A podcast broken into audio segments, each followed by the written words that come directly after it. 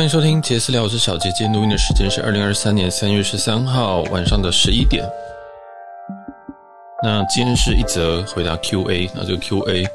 因为我不想打字，所以我又觉得这个问题应该之后会被很多人很多人问，所以我就一样直接录一集，然后来跟大家说。那这个问题啊，一样可大可小啊。这个是他听了这个星宇航空那一集 EP 一二九。那一集哈，其实总录音时间到了两个小时有三十分钟还是四十分钟吧？那一天就是我的一个正常发挥啦，就是如果真的不节制的话，大概就长那个样子，这样就是无限延伸。但那几期讲了非常非常多东西，就是嗯、很适合就是嗯入门到中级这一段吧，你可以大概稍微知道一下。那针对于比较入门的东西，我今天也会做一点点回答，这样子。好，那这个问题呢是呃，我们有一位网友就分享了我的这个 podcast 给他的朋友，这样，然后刚好这位这位仁兄，嗯，我们叫他 S S 先生好了，那看到这个这个动态，然后今天下午在听，哇，你今天下午听花了两个多小时听我那个讲话还没睡着，算是非常非常厉害。先首先先感谢你的聆听，这样好。那这个 Q&A 是这样子哈，我就直接把他的私讯给我的 IG 讯息直接念出来。今天有看到网友分享星宇联名卡，我下午工作整集听完后，是不是在信用卡及里程这一方案，对于一年出国一两次人其实很不划算？若真的要集里程，很容易变成只是为了达标而花。里程卡是对于长期出差需求、家人在国外或者是留学生才有极大的帮助，平常搭机累积的。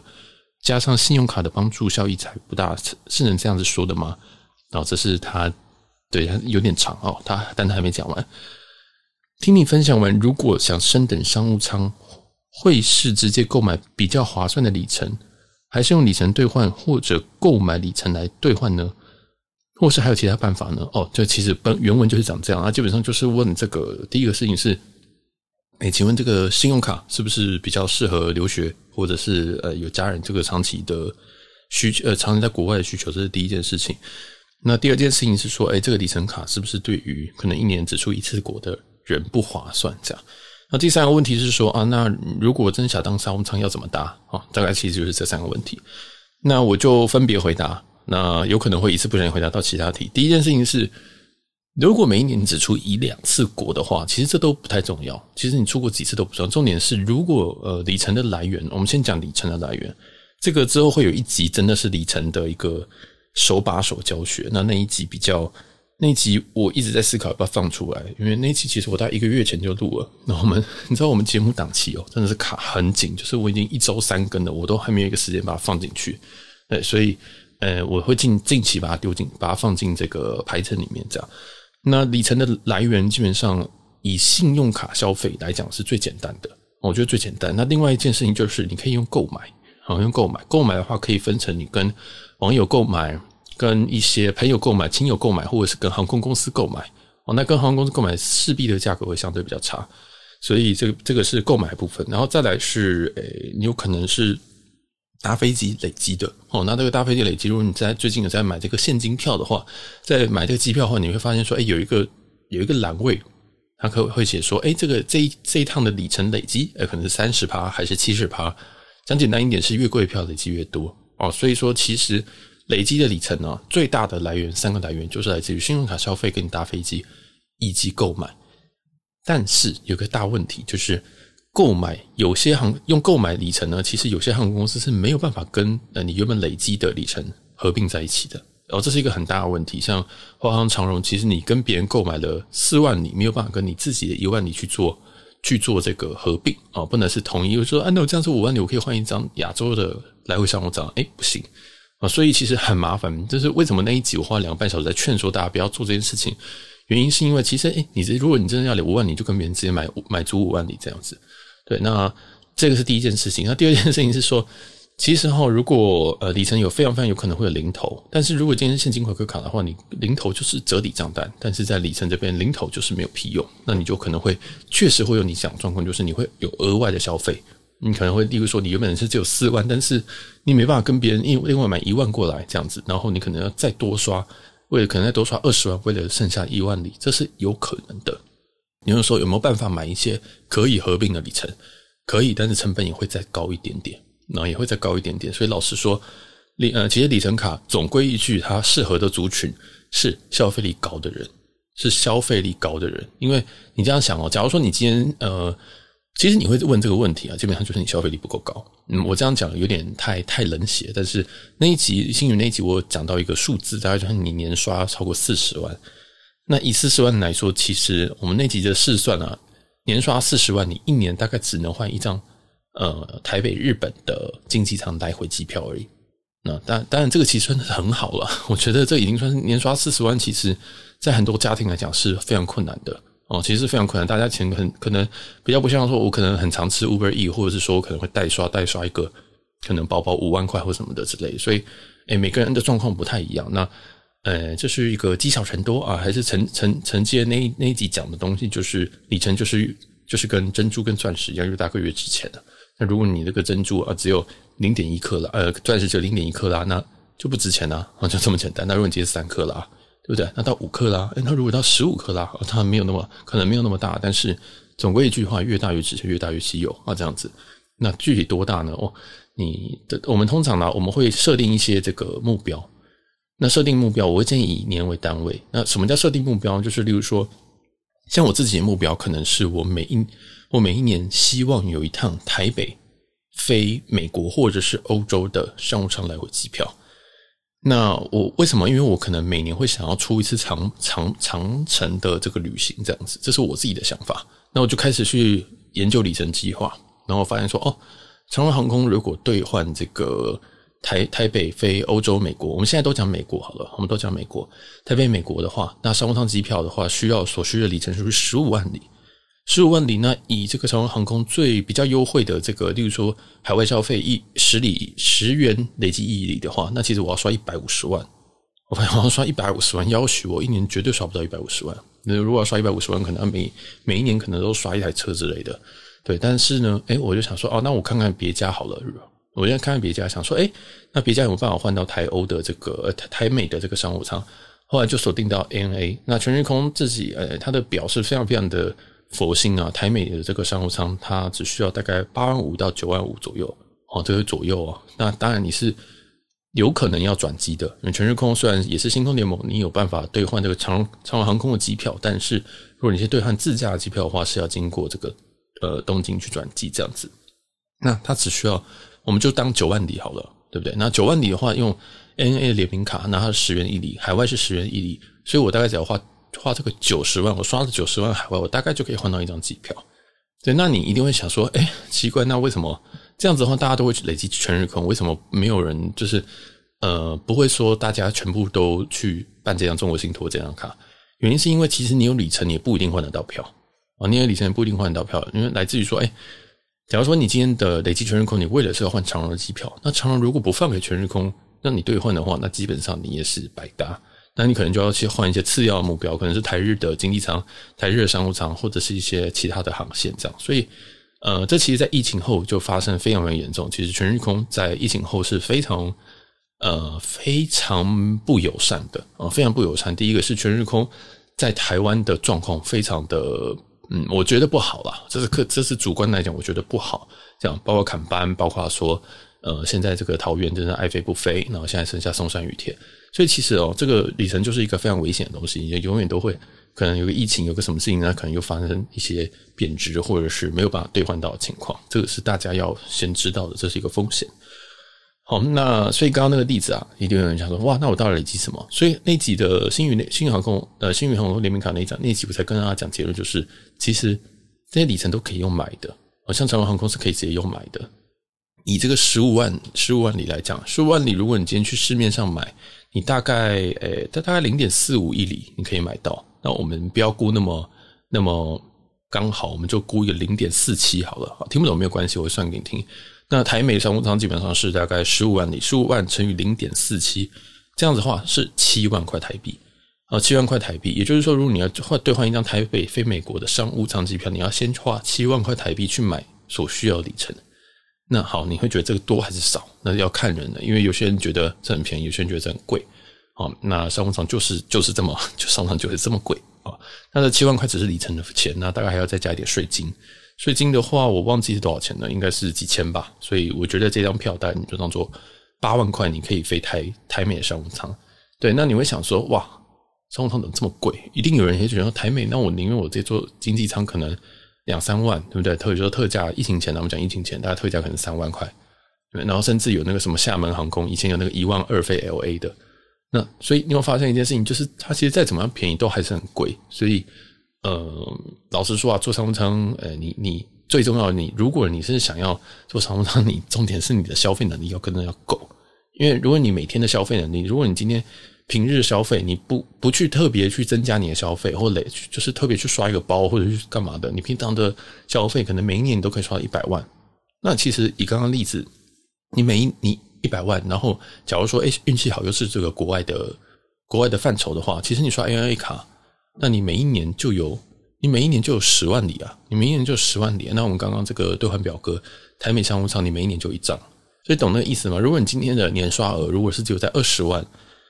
哦，那你大概两年才会有一张台日线机票。那我是觉得你直接去玩现金回馈比较快，因为你要累积到。然后到那个时间点，然后你再去换，你会被逼得很麻烦，你会被逼到就是很没有弹性。这样，因为里程本身它也有期限的，里程三年会过期，所以你今年累积，其实三年后它就到期了。然后它没有办法说什么一直让你累积。当然，有些航空公司它是可以呃一直累积，但是我个人是觉得那个也不太有意义，因为航空公司说要改表就改表，改表的意思是说它可以改成兑换表格，例如说呃，例如说这个台美的商务舱。现在全日空虽然是八万到九万，它随时可以改成一，可能十二万、十五万这样。它要改，随时可以改，它完全不用理你这样。所以这是一个非常非常刺激的游戏。但是你要想要有这个贪小便宜，要跟我一样的话，那你就要能够承受这个风险这样。所以再回来再打回来你这一题，你说呃，这个是不是有长出差需求，或者是国家人在国外，或者是留学生才有极大帮助？对这些人，我只能说，这些人他有的他有的需求来自于第一个，呃，他会频频繁的来往台美或者是台欧，随便就是频繁搭这种长程的距离。但长城的距离，它虽然可以累积里程，但可能没办法累积的像你想象的那么多哦。所以呃，我这样举个例子好了。你觉得台北日本，我我一个有一个盘子的盘子朋友哦，就是我们 AKA 辛迪老师，他在二月底买了一张很贵的机票，希望他家人不会听这个。他买了一张很贵的台日线机票，是松山飞羽田的全日空，他花了两万二去买这张。你知道？你觉得你花两万二这张票，你累计里程是多少？好，当然公布答案是一千三，一千三百里。这张票是很贵的票哦。那张票是非常非常贵的票。那疫情前大概我买一张可能一万二的机票，大概累计里程大概是五百五百里，五百里。所以我要搭二，我要搭几趟啊？五五五乘以我要搭四十趟吧，我才能换一张台日线的经济舱，两万块的两万里的经济舱。懂懂懂这个聚沙成塔的概念吗？所以有人说，呃，留学生是不是是，或者是家人在美国是不是？哎、也是，但是。你里面有讲到一个长期有出差需求，这个才是最重点。因为就我所知，有些公司啊，我们像那个居信公司，我最近有认识一个朋友在居信公司上班，那他们给给他们一年哦，就以我这个朋友为例啊，他一年需要去呃旧金山大概两次，公司给的预算是十五万大商务舱，而且公司给的预算是你可以先刷卡，或者是你刷公司卡等等的。那这个人比较守法，就是没有想要做制造那么多麻烦，所以他选择刷公司卡，然后去去买这张票。那你买的第一个是你买商务舱，那个就不会，那个累积里程就会比较多，可能就是几千啊，多一点可能会几万这样子，就可能这个我详细我就我没有去算，但是会多很多。你就是你可能买了两张之后，你就有一张台日线的经济舱机票，就是懂那种感觉啊，就是。所以其实哈，你你你花出的你你要累积多少，那个其实跟你花出的现金还是成正比的。那因为这公司会付，那公司也不会有什么里程，公司其实就是看收据然后报销这样子。所以他像像他一个一年要跑两次，嗯，美西的人，然后都坐商务舱，所以他会坐四腿的商务舱。这种人就是标准出差党，他就非常非常适合累积里程。那有些像这种是他在局舍，他如果今天是自己的公司呢？如果他今天有一个人，他是呃可能做贸易的，或者是说他自己根本就是呃小主管，呃不要大主管，或者是小老板，还有大老板，随便。那他可以随意报账，会计就是自己家人，然后那这个更简单的，你可以刷自己的卡，先享受一下这个，先享享受一下，例如说一一张票十五万，十五万台币的票，你可以先赚一大堆，你至少可以先赚一万五千里嘛，对不对？用我刚刚那个例子，一万五千里左右，然后你再飞，然后可能你又赚了几万里，这样子加起来很可怕哎。所以你懂那个意思吗？完完全全就跟你的消费能力有关，完全就跟你消费能力跟你的这个。你有没有办法在长期去飞这样？因为即使是嗯留学生，老实说，小留学生一直这样子飞来飞去也是偏少哦，也是偏少。也我有看过那种留学生是一年才飞一次的，一年才飞一次经济舱，然后那经济舱就是买个两万块经济舱，那个没有意义啊，因为便宜的经济舱它可能累积的里程可能是三千五千这样子，那还是没有办法干嘛。所以懂那个意思吗？就是还是跟你完全就跟你的消费的能力有关这样子。所以嗯。我自己其实是觉得，我自己私下是觉得，年刷四十万的人可能也不太适合玩里程，除非你确定这四十万你都可以是海外消费，这样，或者是你跟我一样，你有办法收集到很多的消费，因为或许像我自己是把全家的消费全部累积到我身上来，呃，那一集我应该有讲，我把我的家人的，呃，我家人的是拿我的副卡。哦，就是拿我的副卡去刷这样，然后我当然会跟他们请款啊，当然就是全家人都是拿我去刷，那这样就会累积的非常非常的快速，这样，因为对，因为有时候老人家哎他们的消费其实有时候也是蛮厉害的啊，有时候爆刷也是蛮厉害的，这样，所以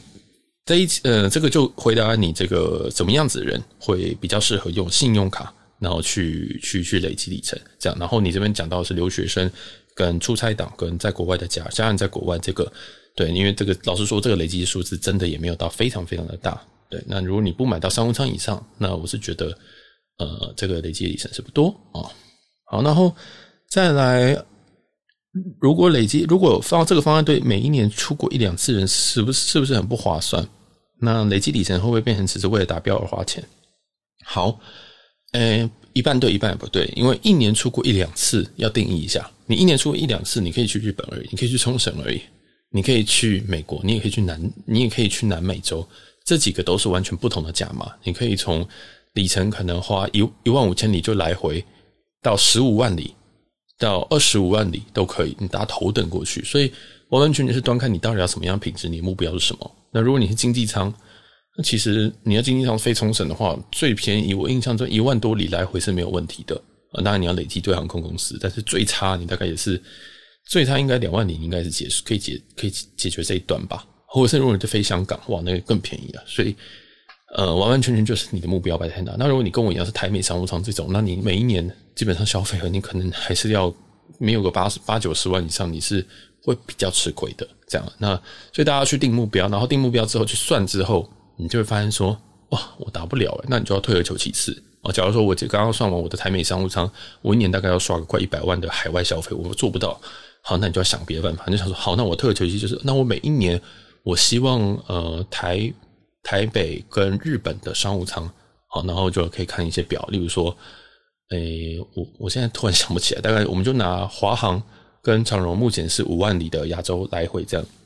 那五万里的话，其实你每一年消费要多少？如果全部海外的话，你要刷刷五十万；全部国内的话，你要刷一百万。所以其实你大概刷五十万就可以了。对不对？加一些这个有什么开卡礼啊，对不对？我那一集我完全都几乎没有讲到开卡礼，因为有时候有些卡片开卡礼可能就给你一万里，诶，那你就不是就赚很快了？甚至是说你可以把这个市面上的很多的卡片的开卡礼开一开，然后全部丢到长荣里面去，其实你也可以省一点钱。所以这个就是嗯一些加速的小技巧啦，这样子。那这个就或者是有些消费，其实你可以从。呃，它是国内消费，你可以用个方式变国外，或者是本来不回馈的项目，你可以用一些方式变成会回馈啊，这个就是一些小技巧。然后中国那边叫做撸羊毛，哈，这这是一些小无聊的小方式，这样。所以其实嗯，完全就是看你能够累积到多少钱，或者你目标，然后达不达起来。你不能就是说你每一年消费大概你只知道你大概年消费是二十万，然后你说你要台美商务舱，那你大概要刷个你要刷个诶、欸、五年吧，对吧？你要刷个五年，然后五年之后，诶、欸、就前面就过期了。而且要记得，你这个东西过期了之后，你就没有办法换的，那个点数就不见了，就凭空消失了。所以你至少还要留一个一年的空间，让你可以换。因为我想，应该不是每个人都是好。我今天到，我今天终于累积到某一个里程了，然后结果我明天就去换票。你一定要想一想，然后看一看，然后我要去哪边，然后决定排假期。这个通常大家都还要花个三个月、五个月，甚至一年。所以老实说，虽然效期是三年，但这很危险，这还是很危险，大家留一点时间这样。所以这样听懂，你会发现说，哎，其实如果你今年消费是偏低的，哦，这这个低可看就是看你的目标，就是看你的目标。如果你今天的目标是台美商务舱，那你的年刷如果只有五十万，那确实是偏低啊，那确实是偏低啊。那如果你的标准只是说，哦，我要换一张，每一年换一张台日经济舱，这样，然后你觉得说这样，嗯，这样子的话，那其实你如果年刷可能二十万，诶那说不定还是有点机会啊，就是还有点机会这样。所以那一定有人就问我说，那请问一下，到底要花要多少里才换多少钱，多少东西？这个我建议啊，如果你今天听我这个，你觉得很有兴趣，你可以上网搜非常非常多的呃里程的相关的文章。这个其实用听的，老实说是非常困难的。就是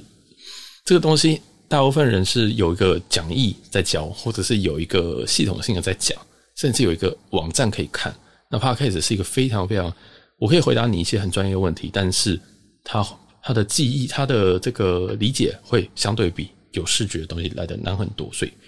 我建议大家可以去看一下里程相关的网这个网志啊，或者是社团啊，或什么的，网上 Google 随便都有。你打个里程，或者是打个长荣里程，或者是打一个关键词，比如说长荣日本商务舱里程，你就加这样加，你就会知道你先锁定一个目标。你也不要管这个目标到底是呃，是不是太远，还太大，还太小。你总要知道大家的这个这个所需要花的里程数，你才能知道说这是大还是小，然后你去回去推算。记得一定要去做回去推算这个工作，因为。大部分的文章并不会告诉你你要花多少钱，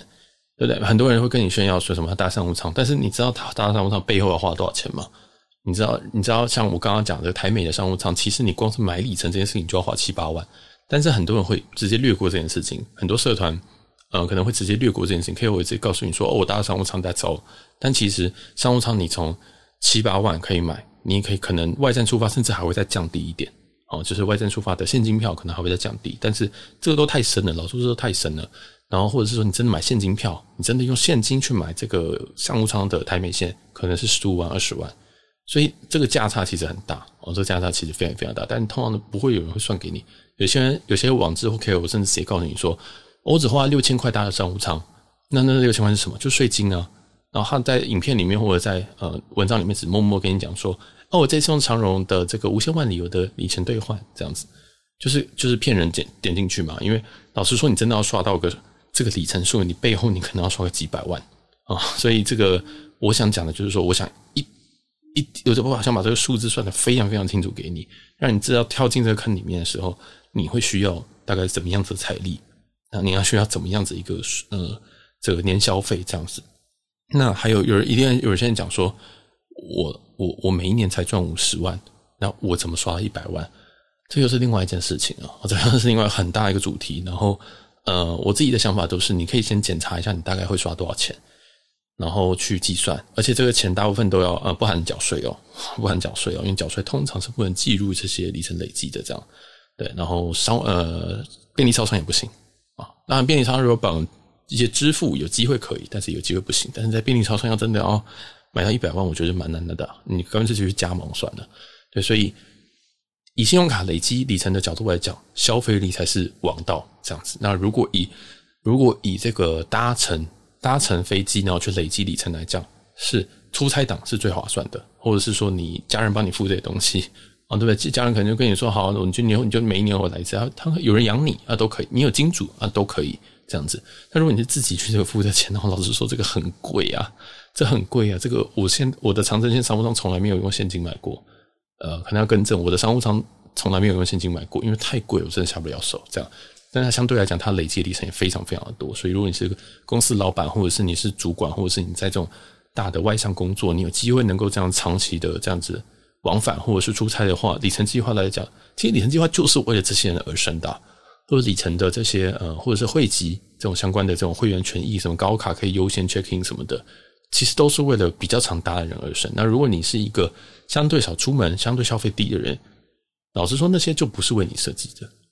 那你去玩只会会打中你充胖子，然后也会呃也会造成更多不必要消费。但是我也不觉得造成不必要消费是不好一件事情，因为老实说，我自己的信奉原则就是我要赚更多钱，我才能花更多，所以我会去愿意去花赚更多钱，这个会是我的动力。所以我不会 judge 说。你要花更多钱去达标，为了获得什么票？因为老实说，我觉得这个也是我人生当中非常非常大一个驱动力。这样子，好，然后再来最后一个问题，发个二十分钟了。最后一个问题是，呃，你是你是说，如果你想要目标想要升等商务舱，那是要直接购买还是什么？好，老实说，这个又是一个很大的问题。那我希望我可以在五分钟之内或十分钟之内讲完。首先，升等商务舱跟直接买商务舱，好，更正，我要重讲一件事情。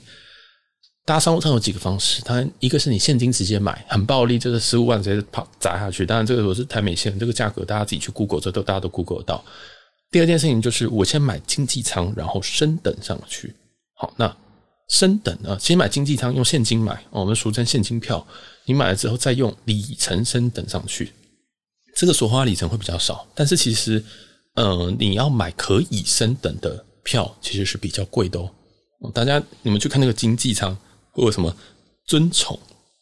基本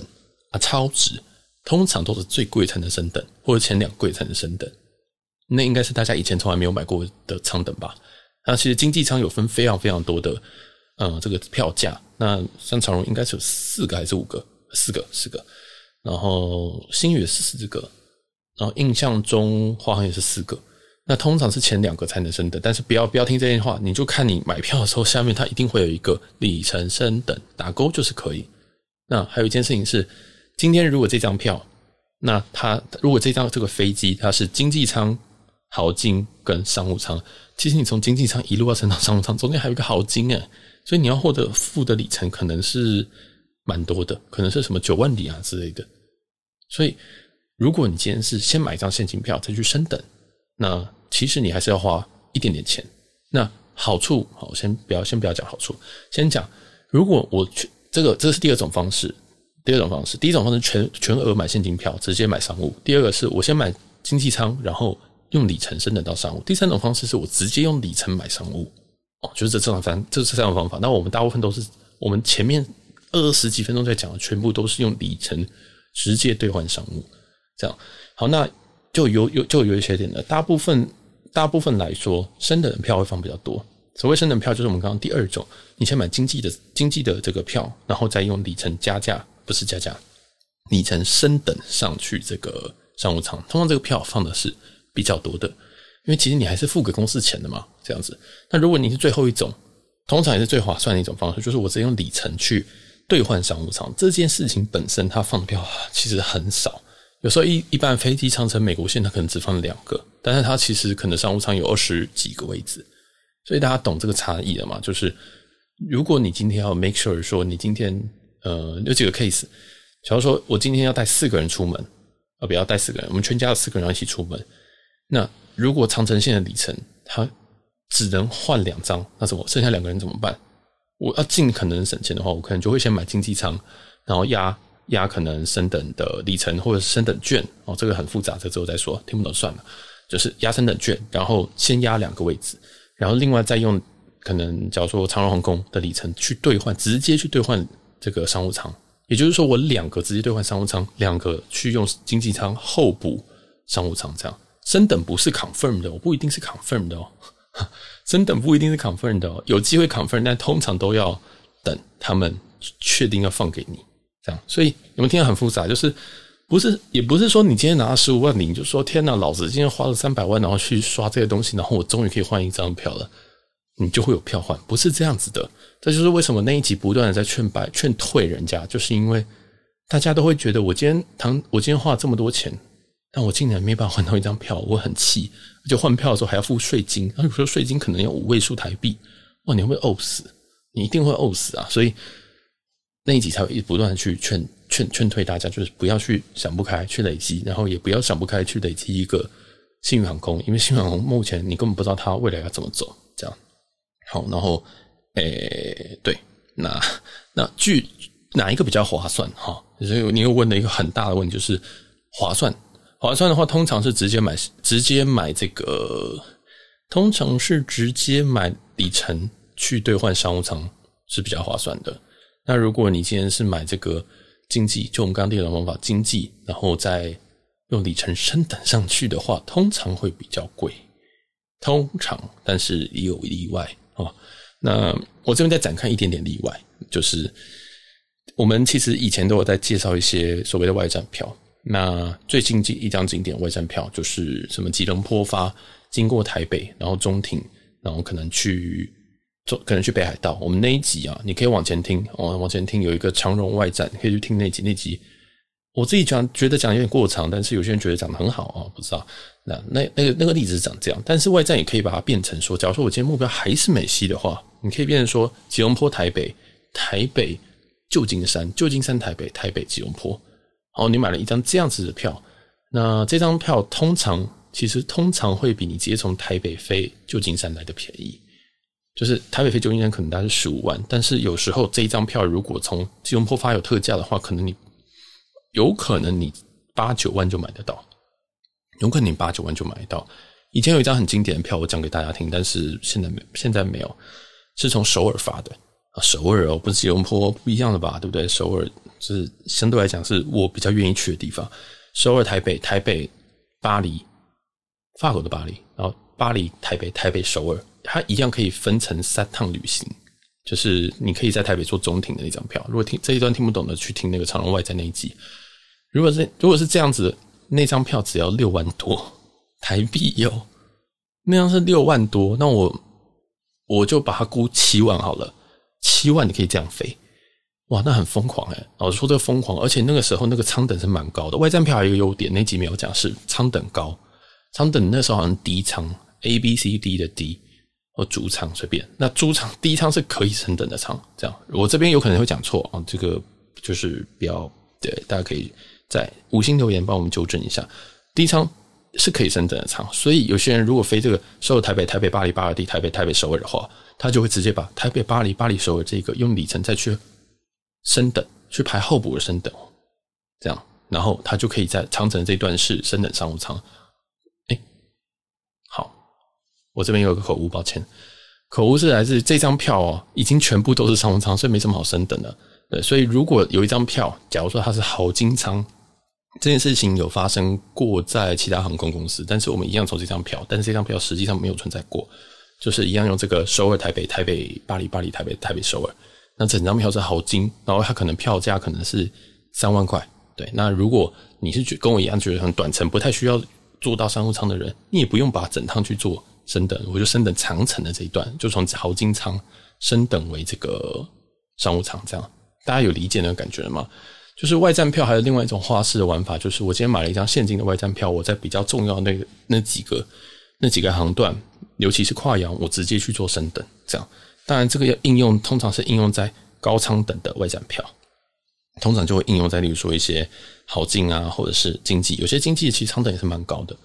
哦，但这就很复杂，你就要去理解这个舱等，所以那期没有讲到这件事情，因为这个太太进阶，这样，所以把这个刚刚过去三刚刚过去的三分钟，可能有些人听不懂的，我做个总结。今天现金，今天这个里程，你要想要做大商务舱，那其实你要下很多很多的功功课。那刚刚讲的这一段是说，原本我们都是台北出发的思维，然后我们改成外站出发，那外站出发当然就是我们会建议去做一些呃旅行上的分割，这样。一样长同细细节请去听长荣外站那一集，那就是可以把这个这个吉隆坡跟我刚刚讲旧金山跟吉隆坡，可能可以把它分成三趟旅行这样去做。那你花钱，嗯、整张票这张票加起来会比比较便宜，会比从台北发便宜。但是因为你加了头尾两段，所以你还要买一个票去吉隆坡嘛？那你还要买买一张票从吉隆坡回来嘛？对，所以其实几张票或许不会到特别便宜。但是你多了两趟旅行这样子，有些呃部落客或者是有些网红就会跟你说什么哇，你花了更少可以去更多的地方这样，对，但是不一定啊，因为你去那边就是会消费，所以这也是给给一些你可能本来就是可能只会去一趟，但是嗯，你可能想要用很便宜的价格去达到商务舱这样子，这也是一种方法哦。所以你说这个到底有什么方法？其实很多很多很多很细节。那对于一个消费力如果是不不足的人，所谓的不足就是你距离你目标很远，那你可以降低目标，或者是提高你的消费力，提高你的资产，就这么简单。这样，那购买这件事情啊，购买这件事情，呃，我还是要说哦，那集我应该没有讲的这件事情是，其实航空公司是禁止购买的，其实是禁止购买，但是航空公司也为了他们的生存，他们不能完全禁止流动性啊。一个东西其实如果没办法在市面上流动的话，基本上就是冥币啊。呃，这样讲也很怪。因为大家其实都还是需要有一些处理的方式。如果如果今天这个东西是不能转让，其实对于航空公司也会有一些影响。所以这个详细也可以去听啊，我那集还没上，对，就是里程那一集。那其实航空公司是禁止这件事情，但是这件事情都还是会在私下发生。那航空公司也是睁一只眼闭一只眼，因为毕竟你发出去的里程，某些来讲也算是这个未实现的损益，对公司来讲。好，然后。然后，嗯，正确的词应该不是未实现损益，还随便，反正对对公司来讲，它其实也是债在外面，这样，所以它有时候也会需要回收，这样。好，然后再来就是，诶，为什么讲这个？哦，哪一个比较划算？然后为什么会讲到这个？是因为里程的买卖。好，里程的买卖这个部分呢，是因为，诶，里程基本上啊，它不能去做交易，然后再来是。如果你今天做交易，你要有一些管道，有些管道特别贵啊，当然有一些便宜的管道。那我这边统一啊，当然就是推荐大家 PTT 的 Points 版，P O I N T S，这个里面有蛮多的，这个比较偏买方市场的哦。也就是说，在上面您要买里程的话，其实那上面价格是蛮低的，它不是最低，但是是前几低的。哦，那如果你今天在社团或者是在一些 Line 群里面，有时候可能价格也不会那么，可能你会嗯，对于买家啦。啊，其实我觉得这边是 OK 啊。脸书的话，脸书社团那个真的是暴利哦，就是卖家卖的价格都非常的高哦，所以我建议这个基准就从 PTT 的 Points 版这个版先先先先去看一下这个大概感觉一下大概的感觉。那我刚刚都有一些估价，我像我例如说那个台美商务舱是十五万，对不对？我刚用零点四七，零点四七怎么来的？哦，其实也是一个你一定可以争得到的价格，这样。但其实现在可能零点四五也是争得到。就是你买的买的出去卖的卖的卖的卖的掉的价格可能是零点四五这样，对，所以呃，这么听起来很复杂，它就是另外一个另外一个汇率系统，然后在网络上它可以进去做小交易，你发现可能它是另外一种美金，但是这个美金随时会贬值，随时会改表，所以随时会跟你说哦，你今天这个美金啊，你要去买这个大麦克，哎，从原本的三块美金啊，你要变成要付五块美金了，随时有这个可能，而且没有保护措施。哦，不会跟你说你三个月后才能改，而是只有台湾才能这样做，在全世界没有，我就改，就是明天就可以改，对，就是而且是突然改表，然后它随时要重贬个两两两成都是可以的，这样，所以有时候你会觉得很挫折，哦，这又可以回到再敲回原本的第一点，就是你消费力要够，那今天消费力不够，你今天说耶，我集到五万点了，结果 fuck 下个月改成六万点才能换到你的目标，那你可能就要杀鸡取卵，你可能就变成说好吧，那我只能换。呃，三万五千里的这个东西了，我可没办法集到六万，因为我没有在办法在一个月内，我可能刷刷集到这个钱，这样，那你就变成杀鸡取卵，你就要换一个你不是你退而求其次的目标。所以我们听起来就是觉得，嗯，如果你真的不是在这个经济上比较有余裕人，或者是未来比较有余裕人，或者是，诶、你没有办法再扩张这个消费的话，你可能啊，你可能比较玩不起这个活动。那取而代之的，你可以使用的就是去购买里程，这样。那购买里程跟这一件事，跟累积里程就是完全是两件。我自己是会觉得是两件事情，因为你可以完完全全每天都用你的这个富邦 J 卡哦，或者是你的联邦集贺卡之类的哦，然后去做消费，但你一样可以玩里程啊。我可以一样在航空公司取一个账号，然后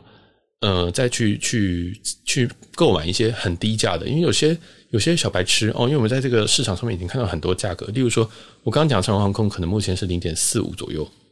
那有些人会卖零点四，为什么？因为它快过期了哦。就是就是我那一集一直在警告的，就是很多人就是要么会过期，要么就是也他也花不掉，他只好怎么样卖掉，他只能卖掉。那卖掉的价格一定不会好，集齐价格会再更低，因为他求卖嘛，就跟卖房子一样。我今天急需钱，我今天这个房子已经快过期了，我的里程快要过期，那我是不是要减价卖出？所以这个时候啊、如果我们是这种里程玩家，我们看到低价，我们就可以先买，先把票开好，这样。所以懂那个意思吗？懂那个意思吗？其实你完完全全可以不用碰里程，但是你可以开里程票。你不一定要买里程，你不一定你要累积里程才能开里程票。这有点反逻辑喽，因为反逻辑了。像长荣跟华航这种东西，你都完完全可以跟别人买里程就好。那国泰航空也是一样，新航也是一样。新宇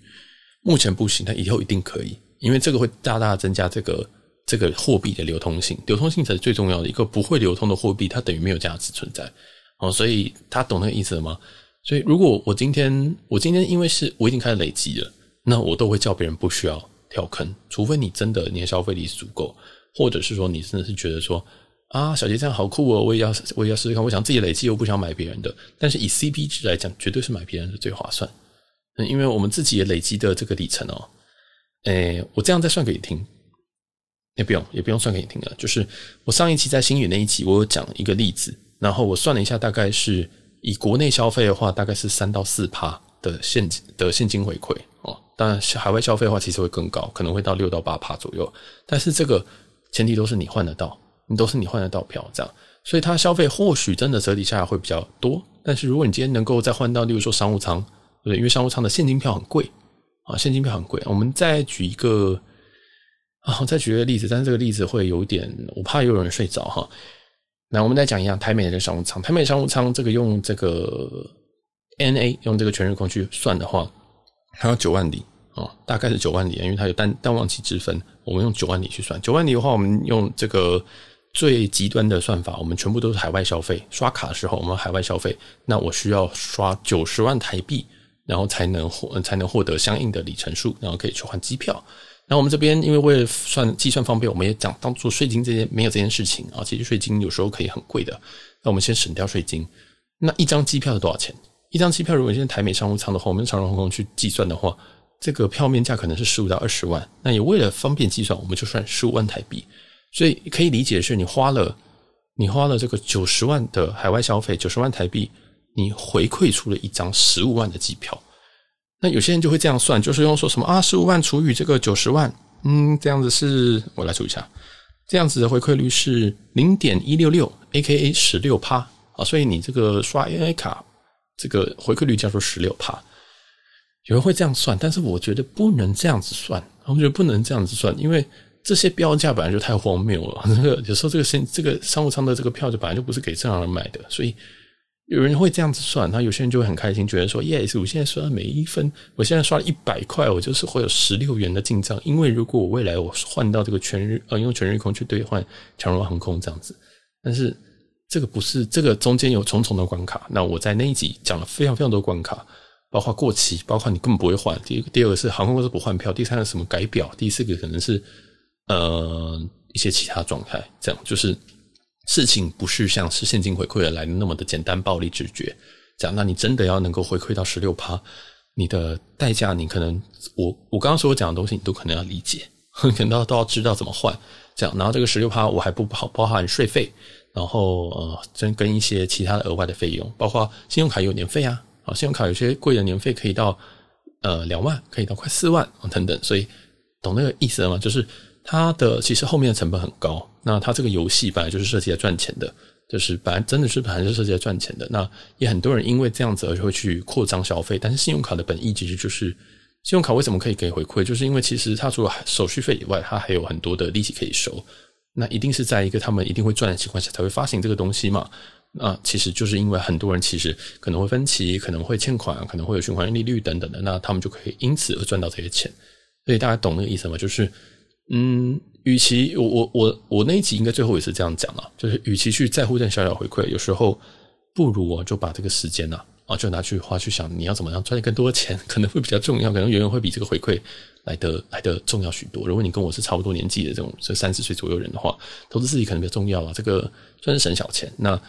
那我也是觉得，如果你有兴趣，也可以去看更多文章，然后再来跟我有一些回答或问答这样子，那我可以回答一些比较。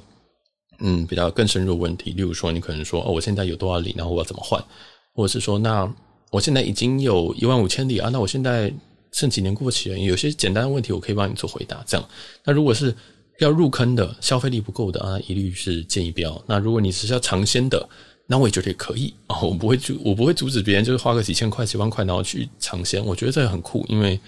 这个我刚开始就是这样进来的，我就是尝鲜进来的，然后尝一尝，我就没有出去了啊。对，所以这个就给大家做一个参考。那也感谢今天这个，先首先先感谢那个 Joe 啊，帮我分享这一这一则，然后帮我做一个非常漂亮的一个动态。然后第二个就是我们的 S S S 信先生这样子。然后今天做这个 Q&A，基本上就是为了你。那希望你这个有被回答到，那有问题再回答，再再问我这样。那如果你有其他人，如果听这集有问题，你可以去先听，先去把上一集新新新新人卡那一集听完，或者是长龙外战听完。那未来会有一些里里程相关的东西，我还在思考要不要推出，因为我觉得这个推出完之后，我就会变成一个客服，我就会变成一个嗯，很多其实很多呃这一这一方面网红都不太想做的事情，就是你今天做了，那你就要对别人负责，这样。然后我还想说，哇，天哪，我竟然没有忘记收钱，这样。等于这些这些东西，如果要系统性的教学的话，其实在外面都是要付钱的啊，都是要都是有课程在教的，对，但。但他们因为要收钱呐、啊，所以必须要比较负责一点。我就是讲讲嘴炮，那有些有些东西有可能有机会是错的，这样对。好，那就这就先到这边，感谢这位观众的提问。那如果哦按错。如果你对于如果你对于我们的节目那有兴趣或想支持的话，记得帮我们追踪一下我们的 Instagram JZ 点 TLK，或者是去帮我们在 Apple Podcast 上面五星好评，五星好评是每一天都可以再按一次的哦。那如果你想支持我们继续做这些更多的内容的话，也可以欢迎使用我们的抖内跟订阅功能。好，那我是小杰，那我们下期再见喽，拜拜。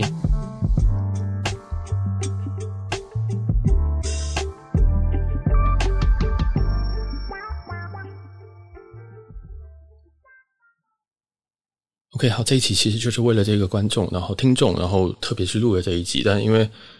我知道这样子的，我觉得这样对我来讲比较快，因为有时候我要一直打字，我没办法一直打字，然后有时候也有很多人会问相同的问题。那这个同质性太高，所以我直接录一集啊，希望这个你会喜欢这一集。